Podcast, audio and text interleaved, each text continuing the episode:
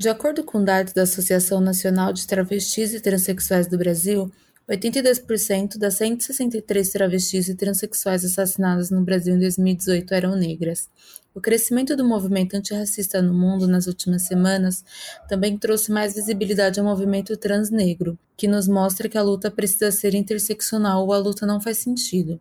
No episódio de hoje, trouxemos um convidado que felizmente foge dos tristes números que temos quando falamos da população trans, mas que também mostra pra gente que essa luta precisa ir além de termos espaço para essas pessoas.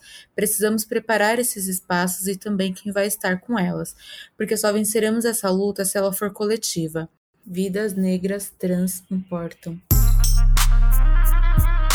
Olá, sejam todos e todas bem-vindas, bem-vindos e bem-vindos ao Afropausa. Sua pausa para construir junto com comunicadores pretos novas histórias e narrativas que podem mudar o rumo do mercado publicitário. Eu sou a Larissa Santos e provando mais uma vez que eu ando sempre muito bem acompanhada, hoje eu tô com o Igor Pinheiro, que vocês já conhecem. Olá. E com um convidado mega especial, o Lê Cardenuto. Se apresenta pra gente, por favor. É, meu nome é Lê, eu sou um homem trans, eu sou motion designer e eu trabalho com publicidade há uns três anos já. Gente, só mais um recado. É, a gente sabe de todas as dificuldades e preconceitos que atravessam essa comunidade, ainda mais quando a gente faz o recorte de raça, né? Pessoas trans negras. Hoje a gente convidou o Lê para falar especificamente sobre ele e sobre o ponto de vista dele como foi esse processo para ele.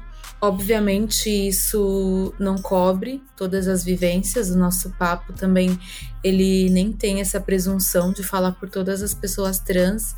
A gente quis chamar o Lê para bater um papo e para ouvir ele, e não como representante de toda a comunidade, mas como um homem trans pertencente a essa comunidade.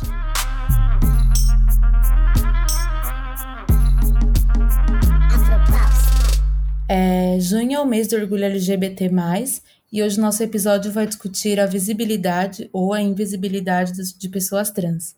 É, o nosso ponto de partida para essa conversa é empregabilidade, né? Não tem como a gente falar sobre essa pauta sem falar sobre uma das principais questões que, que atravessam essa comunidade, que é o, o quesito empregabilidade. E no Brasil a gente sabe que a realidade é que a maioria das pessoas trans estão no trabalho informal. E isso por diversos motivos que a gente vai alavancar hoje aqui, que a gente vai discutir. É, e aí também a gente vai falar sobre como é a relação das pessoas que conseguem transpor a barreira, né? Essa barreira da, da empregabilidade e ocupar um posto formal de, de emprego. E aí entram diversas questões, né? Quando a gente entra na empresa, a gente sabe que aí entram outras questões como, por exemplo, como vai ser a recepção dessas pessoas no ambiente de trabalho, é, como essas pessoas vão se apresentar para essas pessoas ou não.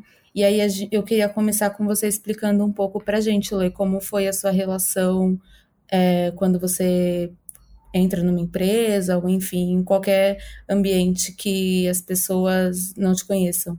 Eu acho que primeiro falando sobre a minha transição quando eu me assumi numa empresa que eu tinha entrado com o meu nome de registro, que tinha entrado me identificando com pronomes femininos até então. E aí eu tive esse comunicado para a empresa. E aí eu acho que eu dei muita sorte também. Eu tive quer dizer, em partes, porque quando eu comecei a entender mais essa minha questão da minha identidade de gênero, eu estava numa empresa muito grande e eu fiquei com medo, justamente porque quando eu entrei, eu até tentei jogar essa ideia deles colocarem o meu nome social no crachá, mas eu não tinha convicção para falar que eu era uma pessoa trans. Então eu pedi, falei, ah, será que teria como colocar em Lê no crachá, ao invés de colocar o meu nome de batismo? E falaram, não, não pode ser apelido, tem que ser o seu nome.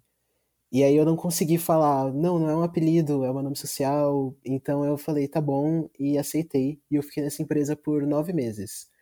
E aí eu saí de lá e fui para uma agência menor. E eu fiquei com medo de falar na contratação também. Inclusive, quando me contrataram, o cara que me entrevistou, ele estava muito feliz de estar trazendo diversidade. E ele falou, não, eu tô tentando contratar mais mulheres e não sei o quê. E aí eu não consegui falar também. Então eu falei, ah, legal, que bom que está contratando mais mulheres e ok. Então me contrataram com meu nome de batismo e foi passando Até que numa conversa que eu tava tendo com, com um amigo, ele me perguntou da minha terapeuta e eu falei, putz, eu acho que não adianta te indicar porque ela é especialista em homens trans. E aí rolou aquela pausa e ah, tá bom. E aí depois de um tempo, uma semana depois, ele veio falar comigo, tipo, pô, é, fiquei pensando naquilo que você falou, se você quiser conversar comigo, eu tô aqui, se você quiser falar com o RH, eu vou com você, eu vou estar do seu lado. E aí eu agradeci, mas eu fiquei pensando, tipo, eu não tava pronto, mas eu isso acho que foi o que virou minha chavinha, que eu falei, cara, eu sempre me identifiquei até então como uma lésbica que não performava feminilidade. E eu nunca tinha escondido minha sexualidade em lugar nenhum.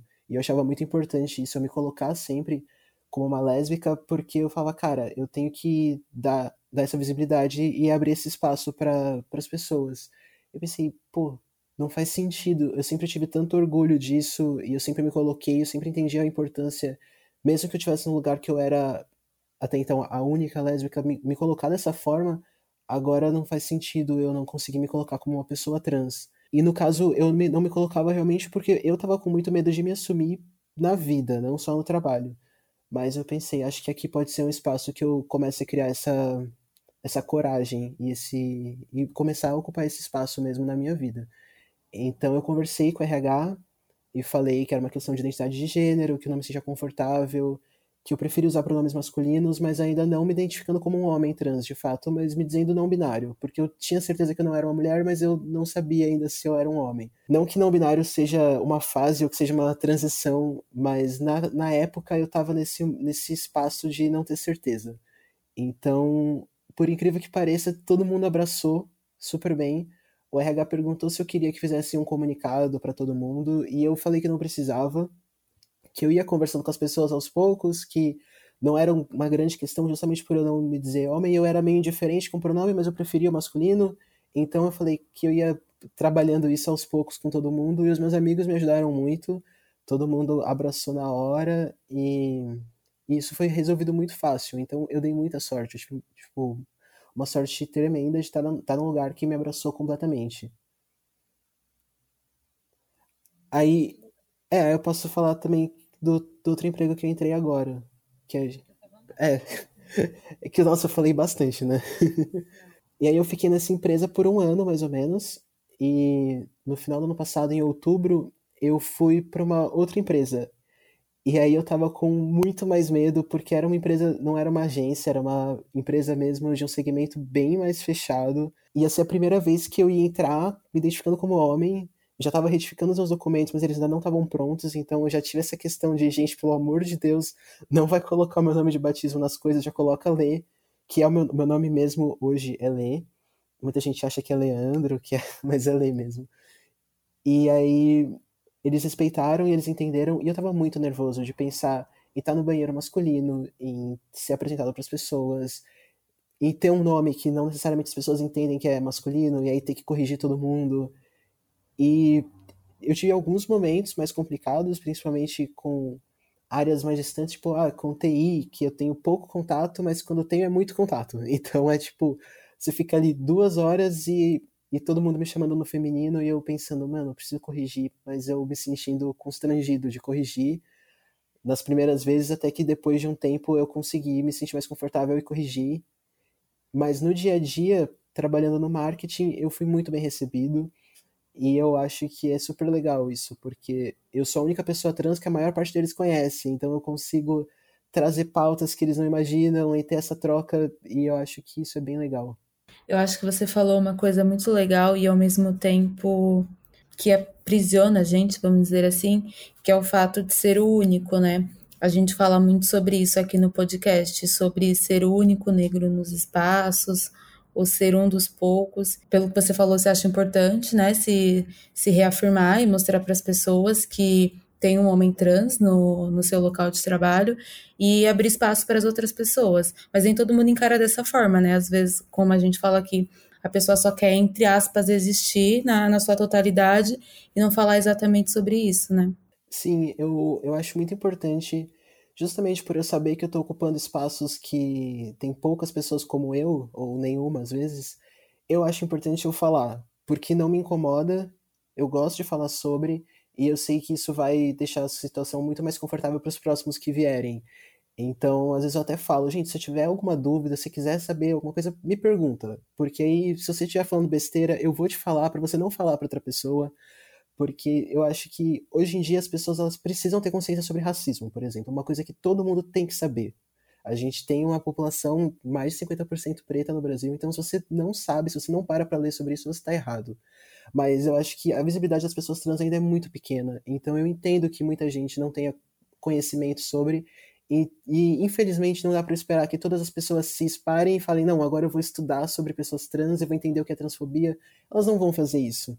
Infelizmente, seria ideal. Conheço pessoas que fazem, mas a grande maioria não vai fazer. Então eu tento me colocar nesse papel de está com uma dúvida, me pergunta. Porque antes de você sair e ofender outra pessoa, eu prefiro que você me pergunte e a gente tem essa troca, você entenda o meu ponto e tudo bem, você não cometa um erro com outra pessoa. Então eu sou total militante, eu tô sempre lembrando para as pessoas e sempre trazendo as pautas, e eu sou a pessoa chata que fala, tipo, gente, isso daqui não é legal, isso daqui a gente não devia ir por esse caminho. Esse comentário que você fez não tá certo. Não, eu acho que é uma coisa que a gente costuma falar aqui sempre também, que quanto mais a gente começa a tomar consciência de algumas questões que, que entre aspas, diminuem um pouco mais a gente, mais é parece que é mais difícil, né? A gente ter que se colocar em relação a isso ou como explicar para as pessoas. E eu acho que a partir do momento que a gente começa a tomar consciência em questão a, a pessoas trans, por exemplo, é a gente, tipo, como pessoas cis, né? Pessoas que se identificam com o gênero que foi atribuído a gente quando a gente nasceu, a gente saber que a gente vai fazer comentários transfóbicos, a gente vai fazer, tipo, em algum momento. E eu acho que o que o Lê falou tem muito a ver com isso, tipo, na, nas entrevistas, as, as perguntas que faziam para ele, que são perguntas que são, entre aspas, comuns, acabam, tipo, fizeram ele se guardar por muito mais tempo do que, do que ele gostaria, mas ficando muito mais, né? Acho que tem uma relação também que é nem sempre a gente quer falar sobre ou a gente não tem domínio para falar sobre o assunto. E aí eu acho que é importante também esse, esse lugar empático de saber, né? Quando a pessoa quer falar sobre, quando a pessoa está aberta a, a discutir sobre isso e, e quando ela não tá. Sim, com certeza. Tipo, deixar aquele limite de não estou fazendo isso porque eu tenho obrigação, eu não tô aqui como enciclopédia, mas é tipo você vier me perguntar com respeito, e é o que eu falo, às vezes eu tenho amigos que falam, eu queria te fazer uma pergunta, eu queria falar uma coisa, mas eu tenho medo de te ofender. E aí eu falo, cara, é, eu acho que para mim, para mim o principal é saber que você não quer me ofender. Então se você falar uma coisa que me ofender, aí eu tenho liberdade para te falar, não, não diga isso, ou eu não vou responder, ou tipo, putz, eu não quero falar sobre isso. Mas eu acho que isso muda muito, né? A gente sabe quando uma pessoa tá querendo violentar a gente, e quando a pessoa ela realmente não tem o conhecimento. Então, para mim isso faz muita diferença, tipo, saber que a pessoa realmente não sabe o que ela tá tentando entender, que ela não teve contato, já me deixa, tipo, dar uma empatia, dar uma vontade de falar, não, beleza, eu vou o que eu puder te ajudar, eu vou tentar te ajudar. Se eu não me sentir confortável, eu vou te falar. Se eu souber como você pode descobrir sozinho, eu vou te orientar, mas eu vou tá, eu vou dar essa, esse primeiro passo, essa primeira abertura para a gente tentar construir um diálogo. Doce como a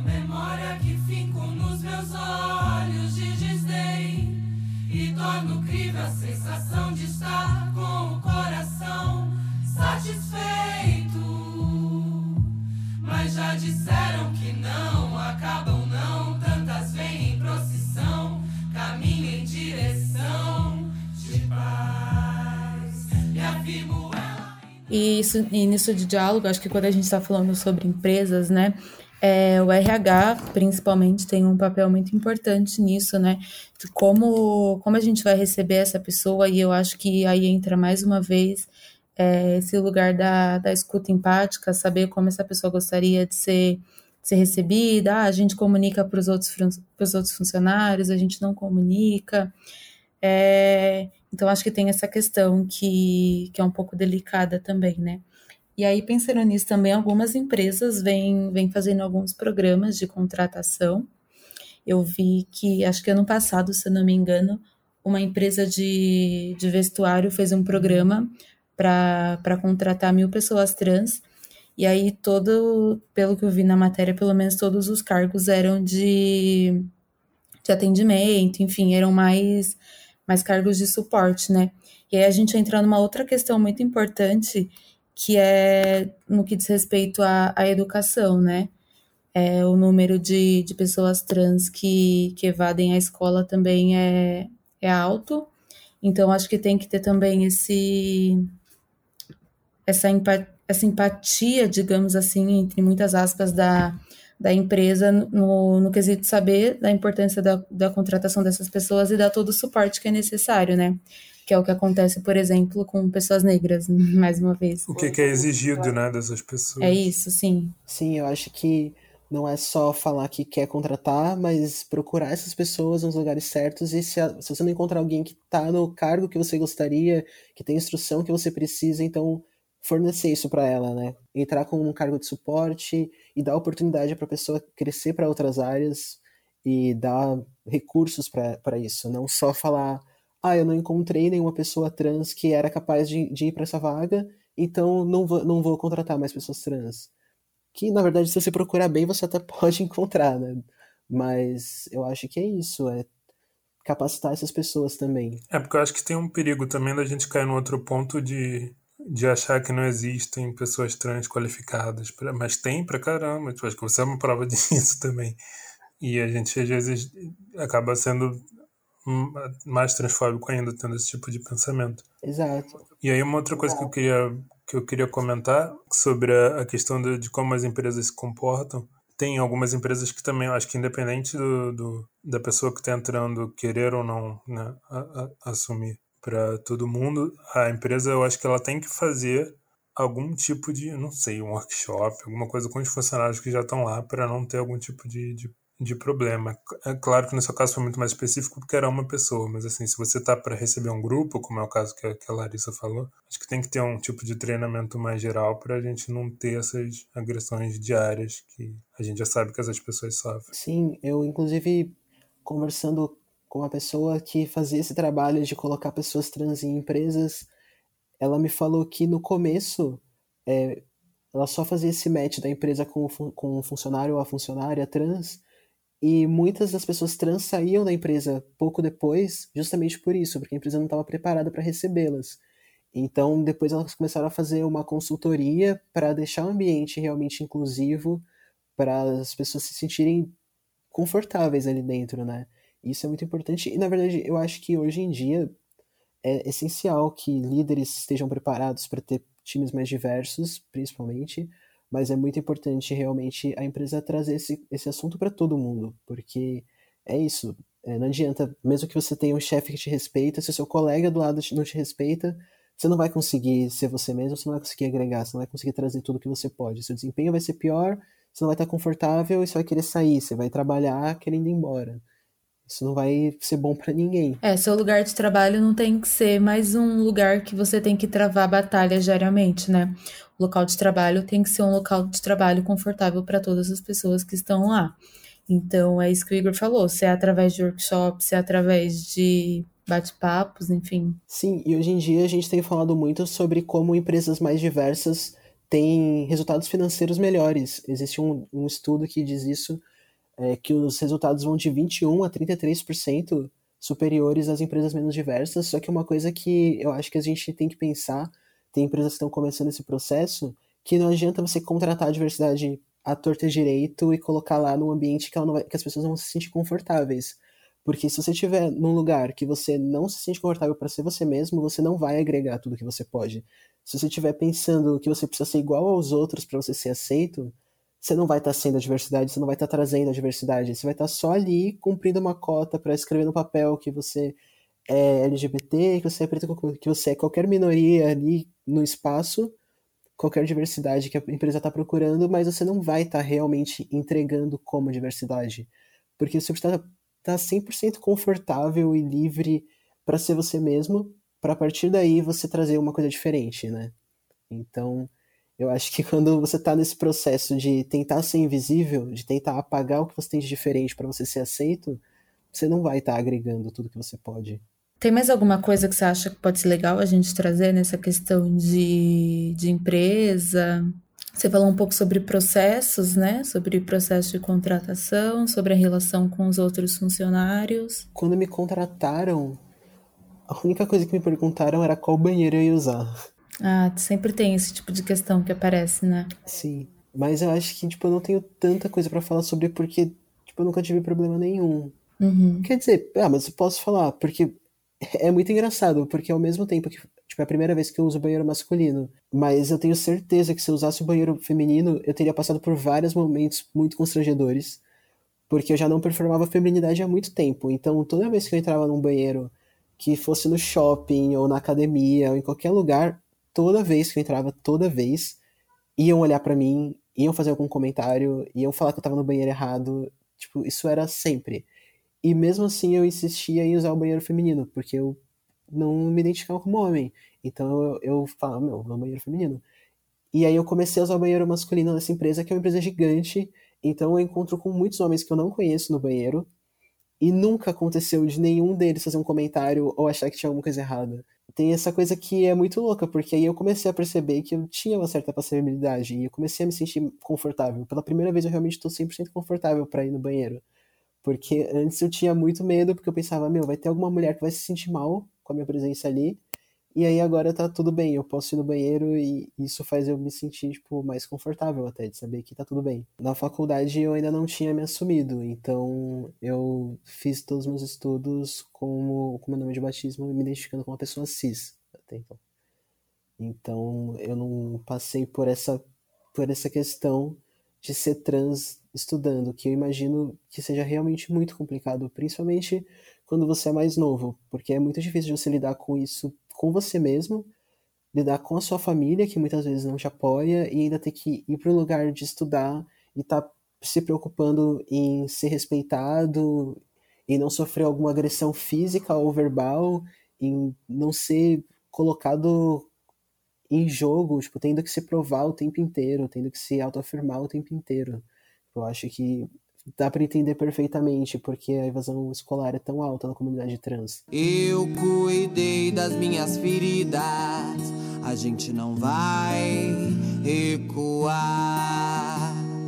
Esperar o amor, mas andar com medo, eu mereço muito, muito mais. Espero ter sorte e não morrer tão cedo. Eu sei que eu mereço andar em paz. E aí você é criador de conteúdo digital também, né, Lê? Conta um pouco pra gente o que, que você faz, é... sobre o que você fala. Bom, quando... tudo começou quando eu comecei a hormonização. Porque eu sabia que logo eu ia começar a mudar, minha voz ia mudar, meu rosto, meu corpo, tudo ia mudar muito, e minha cabeça também, né? E eu pensava, cara, eu preciso dar um jeito de registrar isso, eu não quero perder essas mudanças. Então eu fiquei pensando, meu, eu vou tirar uma foto por dia, não sei o que eu vou fazer. Só que eu sempre trabalhei com vídeo, né? Eu era editor de vídeo e agora eu sou motion designer. Eu pensei, pô, nada mais justo do que eu produzir vídeos. Até porque no meu processo de autoaceitação eu consumia muito vídeo de outros meninos trans. Isso me ajudava muito. E primeiro eu passei por uma fase de pensar, pô, já tem muita gente fazendo. E aí eu pense, percebi como a gente está tão acostumado a não ter representatividade nenhuma que a gente acha que qualquer representatividade já é suficiente. E eu falei, cara, tem outros meninos que fazem? Tem, mas eu tenho uma vivência diferente da deles. E mesmo que seja muito parecida, tipo, a gente tem que ter mais opções. Não é porque já tem um vídeo que fala sobre isso que eu não vou fazer. Tipo, se a gente for ver. Pessoa... E eu parei para pensar exatamente nisso. Como tem gente branca, cis, hétero, produzindo o mesmo conteúdo a rodo. Você vai ver e tem 500 mil pessoas que você olha e fala, meu, é a mesma pessoa, é o mesmo conteúdo, parece. Uhum. Mas nenhuma dessas pessoas pensa, ah, não, alguém já fez esse vídeo falando desse filme, alguém já fez esse vídeo dando esse tutorial de maquiagem. Tipo, não, ninguém pensa que isso já existe, ah, eu não vou fazer porque já fizeram. E a gente eu pelo menos sentia muito isso, que tipo, ah, alguém já fez uma coisa parecida com isso, eu não preciso fazer porque vai ser mais um trans falando disso. E aí eu falei, mano, não, eu acho que quanto mais gente tiver, melhor, vamos normalizar isso, mostrar que existem sim homens trans, que tá tudo bem. E aí eu comecei nessa pegada de meio que querendo registrar e um pouco mostrando para as pessoas à minha volta o que estava rolando, porque eu comecei fazendo no IGTV, então era muito pra quem já me conhecia e tava ali.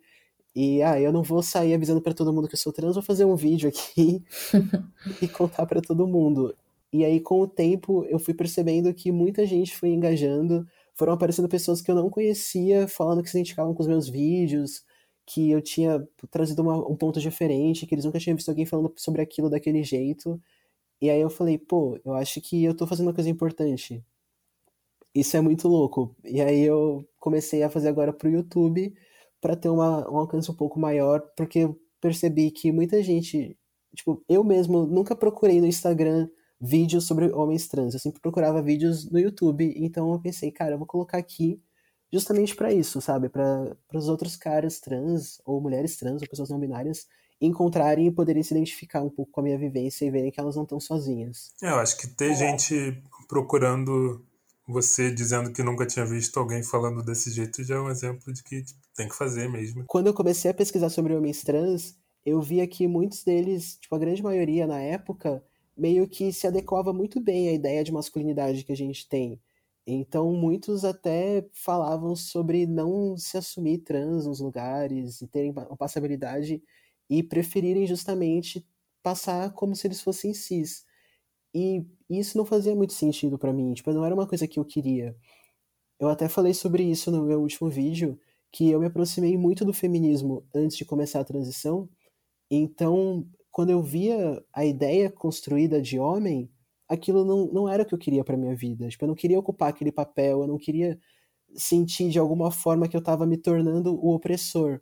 E era isso que mais pegava para mim, pensar, cara, eu eu entendo o feminismo, eu entendo os papéis de gênero e como a nossa sociedade foi construída. Eu tenho uma ideia de como isso funciona e putz, eu vou perder esse lugar de resistência, eu vou perder essa, esse lugar que eu tô para me adequar e para ser um, um, homem, um opressor, tipo, vou estar nesse espaço. E, cara, não, não é nada disso, porque eu posso construir a minha masculinidade da forma que eu bem entender. Eu não preciso ficar preocupado em ter passabilidade ou fazer coisa de homem, entre muitas aspas aqui, porque eu já ouvi também, eu trabalhei com um cara trans e, e ele estava no começo da transição e é, o pessoal, tipo, todo mundo aceitava ele muito bem, mas direto falavam para ele: ah, não usa esse tipo de calça, que isso daí você não fica masculino, não parece que você é um homem. Ou, tipo, ah, você faz tal coisa, isso daí não é legal, porque homem não faz isso. E eu fiquei, cara, eu não quero fazer isso. Eu não é porque eu sou trans que eu preciso reforçar essas coisas para eu ser aceito e ter uma passabilidade ou qualquer coisa, porque eu já tô passando por uma baita de uma transição, porque eu quero me sentir bem comigo mesmo.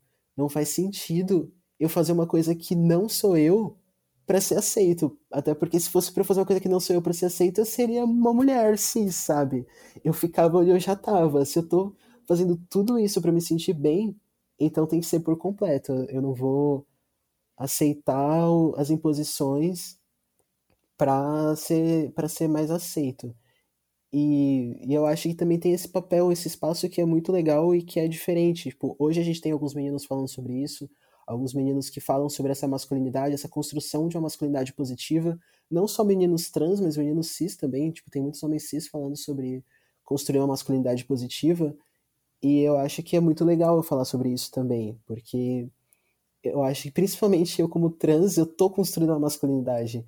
Então, falar que ela não precisa ser igual a que já existe, ela não precisa ser igual a cis, igual a normativa para ser aceita. Muitos homens cis têm muita dificuldade em entender várias questões do feminismo porque não atingem eles, né? Mas eu já, tá, já estive do outro lado, eu sei como essas coisas atingem, eu tenho essa vivência e para mim é essencial, imprescindível eu trazer tudo que eu tenho da minha vivência desses meus 25 anos enquanto mulher para minha construção da pessoa que eu sou hoje, sabe? Não tem como eu apagar ou eu deixar para trás ou falar tipo, ah, aquela pessoa morreu. Não, aquela pessoa tá aqui e tá me ajudando a construir, tipo, essa pessoa que eu sou hoje. Tipo, eu sou aquela pessoa construindo uma coisa nova. Estou procurando, estou tentando entender o que é que tem em mim que tanto incomoda você. Se a sobrancelha, o peito, a barba, o quadril sujeito, o joelho ralado apoiado no azulejo que deixa. Quando a gente fala sobre sociedade, a gente entra diretamente no que a gente faz, que é que é comunicação, né, publicidade. E aí a publicidade é uma baita de uma ferramenta, né? Tipo, constrói imaginário, tantos positivos quanto imaginários negativos, né? Quando, quando reforça estereótipos de principalmente de grupos sociais minorizados. E aí eu queria também que a gente discutisse um pouco sobre a relação é, com a publicidade, quando a gente fala sobre, sobre pessoas trans. Se você acha que a gente está evoluindo nesse, nesse quesito como indústria, é, se a gente não está, queria entender um pouquinho das suas impressões sobre isso. Bom, eu acho que a gente está evoluindo porque não só na publicidade, mas no conteúdo, na TV, nas, na ficção, agora as pessoas trans existem. Pouco, mas existem. Então não dá para negar que existe uma evolução. E pela primeira vez a gente tem falado de diversidade, a gente tem falado da importância da representatividade. Então, na publicidade, eu sinto que muitas marcas estão querendo se apropriar desse conceito e aí, às vezes, é de uma forma positiva, às vezes elas têm realmente propriedade para isso, muitas vezes não. E eu acho que hoje em dia não dá mais para você fazer isso. Tipo, uma marca que faz isso, que faz esse discurso vazio, a gente sabe. A internet descobre, a internet não perdoa.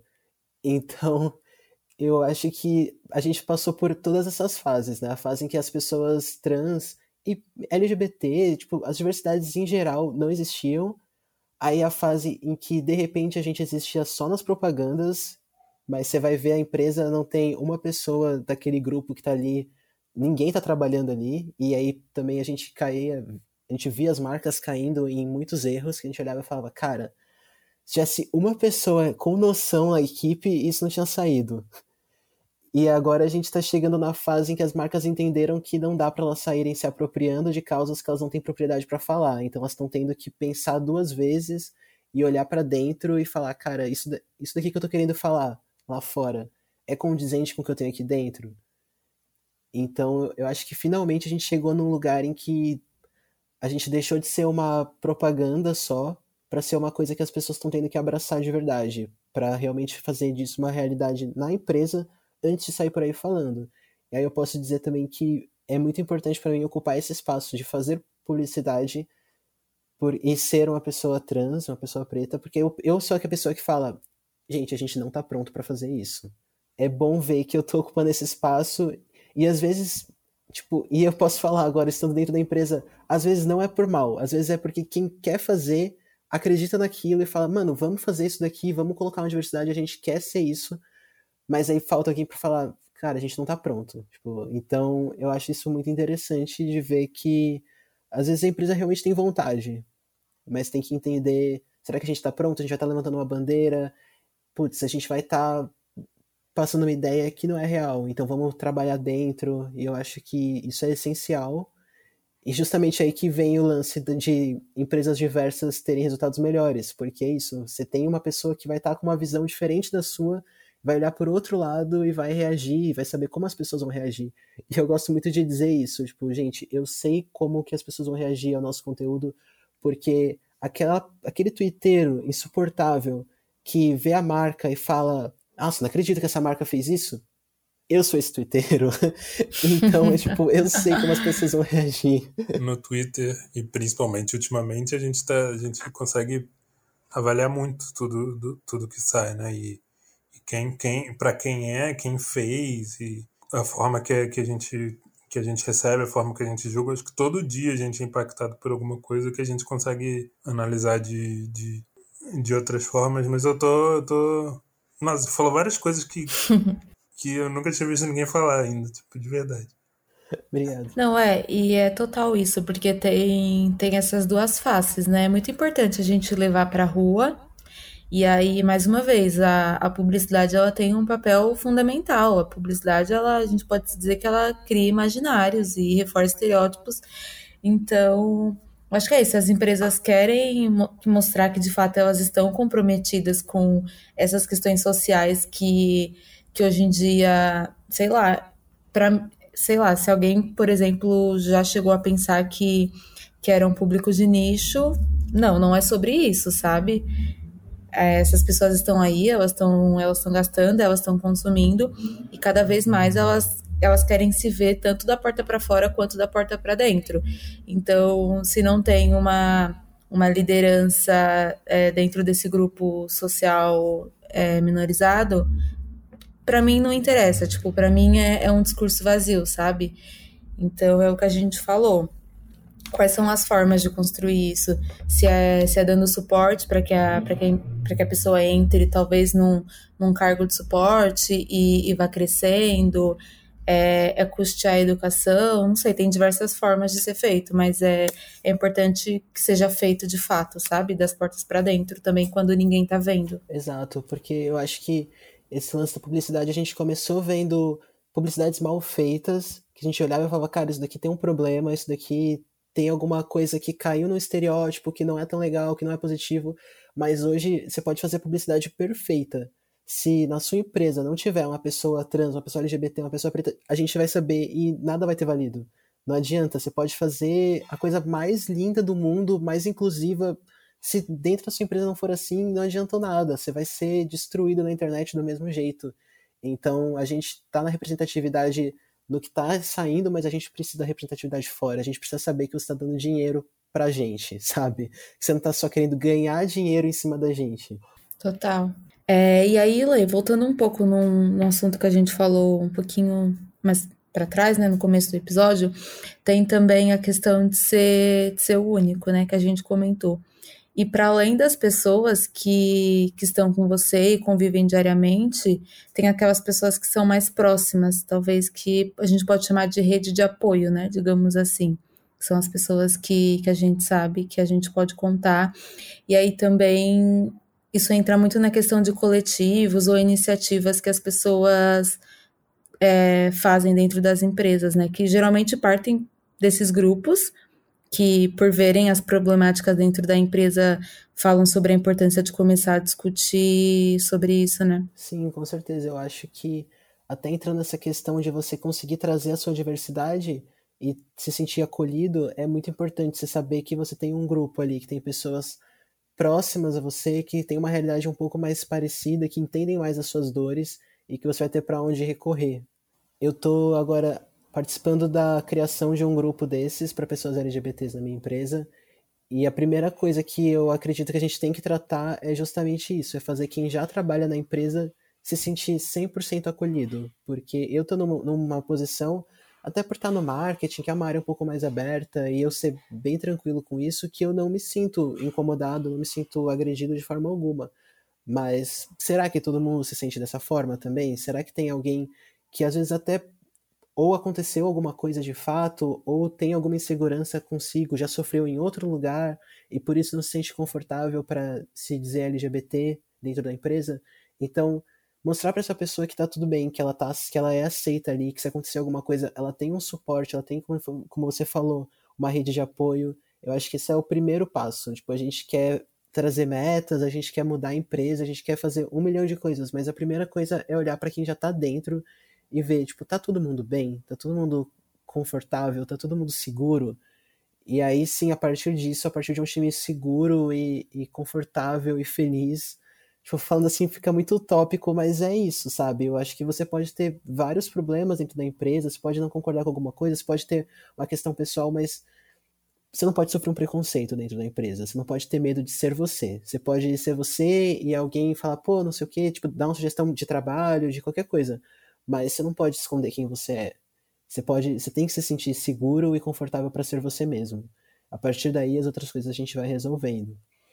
Então, eu acho que esse é o primeiro passo, é saber que está todo mundo sendo abraçado pela empresa. Depois a gente traz mais gente para dentro. É, volta naquilo que você comentou antes também, né? De se você está na empresa e aí você não tem um, um grupo parecido com o seu que te acolhe, se você não tem pessoas que lidam contigo de uma forma correta, tipo, você não vai ficar lá. Você dá um mês, um mês e pouco, você vai sair. Ou você vai trabalhar de um jeito. É, outra coisa que você falou também, se moldando para fazer tudo que você não é. Uhum. É, porque é isso, acho que quando a gente está numa empresa onde a maioria das pessoas são heterossexuais, enfim, ou brancas, né, grupos hegemônicos, as pessoas, elas não se enxergam como, como diferentes ou pertencentes de um grupo social. E aí, às vezes, é isso, a pessoa se sente desconfortável, enfim. Mas acho que é, é realmente importante mesmo essa questão de da gente se, se autoavaliar nesse quesito, né? É, se só tem pessoas igual a mim na pessoa na empresa que eu estou trabalhando, é porque tem alguma coisa estranha, né?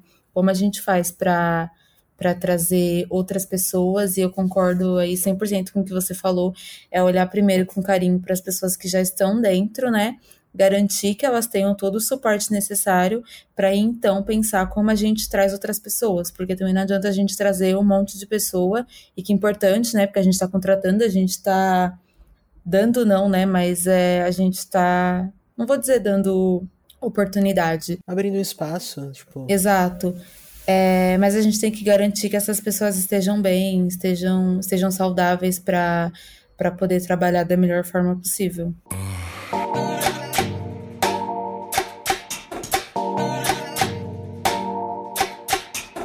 All you need is love. Tenho tanto para te dar, tenho tanto para te dar, tanto para te dar.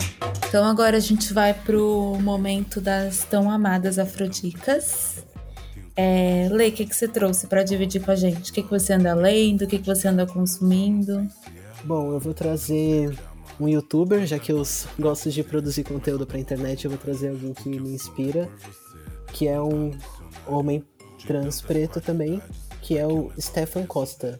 O Instagram e o YouTube dele é Transboy Life.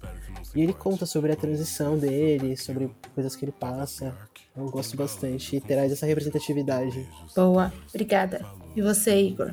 Minha afrodica é o EP que saiu semana passada da Jupe do Bairro. Chama Corpo Sem Juízo. E é uma delicinha de escutar. Não sei, Jupe do Bairro é maravilhosa e eu acho que eu recomendo. É bem curtinho, né? tudo deve ter meia hora, assim, mas é, é ótimo. Pra quem não sabe quem é Jupe do Bairro, ela é parceira da, da Linda Quebrada, elas sempre se apresentam juntos. E ela lançou esse trabalho solo agora, que é maravilhoso. Notado, amores. Eu tenho uma dica também. A minha dica é o livro Bem-vindos ao Paraíso.